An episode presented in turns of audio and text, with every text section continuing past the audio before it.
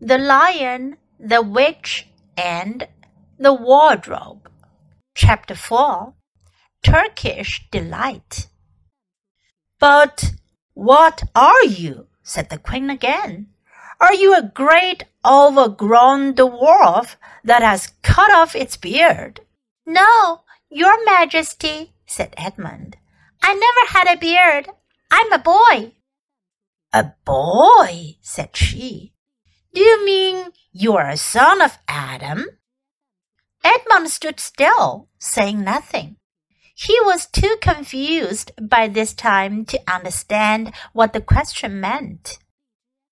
I see you are an idiot, whatever else you may be, said the queen. Answer me once and for all, or I shall lose my patience. Are you human?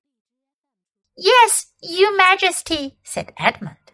And how, pray, did you come to enter my dominions? Please, your majesty, I came in through a wardrobe. A wardrobe? What do you mean? I I opened the door and just found myself here, your majesty, said Edmund. Ha, said the queen, speaking more to herself than to him. A door, a door from the world of men. I have heard of such things. This may wreck all, but he is only one, and he is easily dealt with. As she spoke these words, she rose from her seat and looked Edmund full in the face, her eyes flaming. At the same moment, she raised her wand. Edmund felt sure that she was going to do something dreadful, but he seemed unable to move. Then, just as he gave himself up for lost, she appeared to change her mind. My poor child, she said in a quite different voice. How cold you look!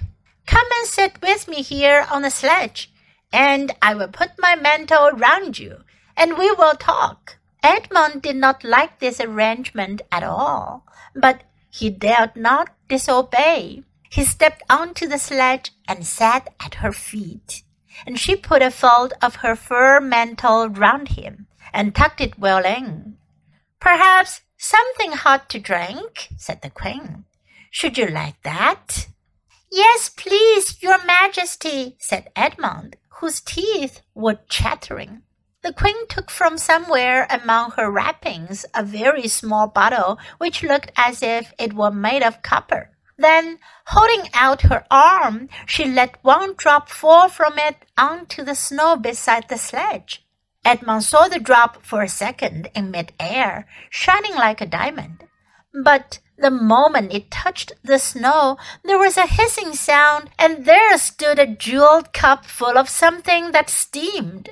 The dwarf immediately took this and handed it to Edmund with a bow and a smile. Not a very nice smile. Edmund felt much better as he began to sip the hot drink. It was something he had never tasted before, very sweet and foamy and creamy, and it warmed him right down to his toes. It is dull, son of Adam, to drink without eating, said the queen presently. What would you like best to eat? Turkish delight, please, your majesty, said Edmund. The queen let another drop fall from her bottle onto the snow, and instantly there appeared a round box tied with green silk ribbon, which when opened, turned out to contain several pounds of the best Turkish delight. Each piece was sweet and light to the very center, and Edmund had never tasted anything more delicious. He was quite warm now and very comfortable. While he was eating, the queen kept asking him questions. At first, Edmund tried to remember that it is rude to speak with one's mouth full, but soon he forgot about this and thought only of trying to shovel down as much Turkish delight as he could. And the more he ate, the more he wanted to eat. And he never asked himself why the queen should be so inquisitive. She got him to tell her that he had one brother and two sisters, and that one of his sisters had already been in Narnia and had met a faun there, and that no one except himself and his brother and his sisters knew anything about Narnia. She seemed especially interested in the fact that there were four of them and kept on coming back to it.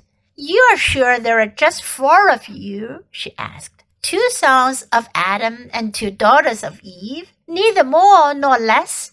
And Edmund, with his mouth full of Turkish delight, kept on saying, Yes, I told you that before, and forgetting to call her Your Majesty, but she didn't seem to mind now. At last, the Turkish delight was all finished, and Edmund was looking very hard at the empty box and wishing that she would ask him whether he would like some more. Probably the queen knew quite well what he was thinking, for she knew, though Edmund did not, that this was enchanted Turkish delight, and that anyone who had once tasted it would want more and more of it, and would even, if they were allowed, go on eating it till they killed themselves. But she did not offer him any more. Instead, she said to him, Son of Adam, I should so much like to see your brother and your two sisters. Will you bring them to see me? I'll try, said Edmund, still looking at the empty box. Because if you did come again, bring them with you, of course. I'd be able to give you some more Turkish delight. I can't do it now. The magic will only work once. In my own house, it would be another matter. Why can't we go to your house now? said Edmund. When he had first got onto the sledge, he had been afraid that she might drive away with him to some unknown place from which he would not be able to get back. But he had forgotten about that fear now. It is a lovely place, my house, said the queen. I am sure you would like it. There are whole rooms full of Turkish delight. And what's more, I have no children of my own. I want a nice boy whom I could bring up as a prince, and who would be king of Narnia when I am gone. While he was prince, he would wear a gold crown and eat Turkish delight all day long.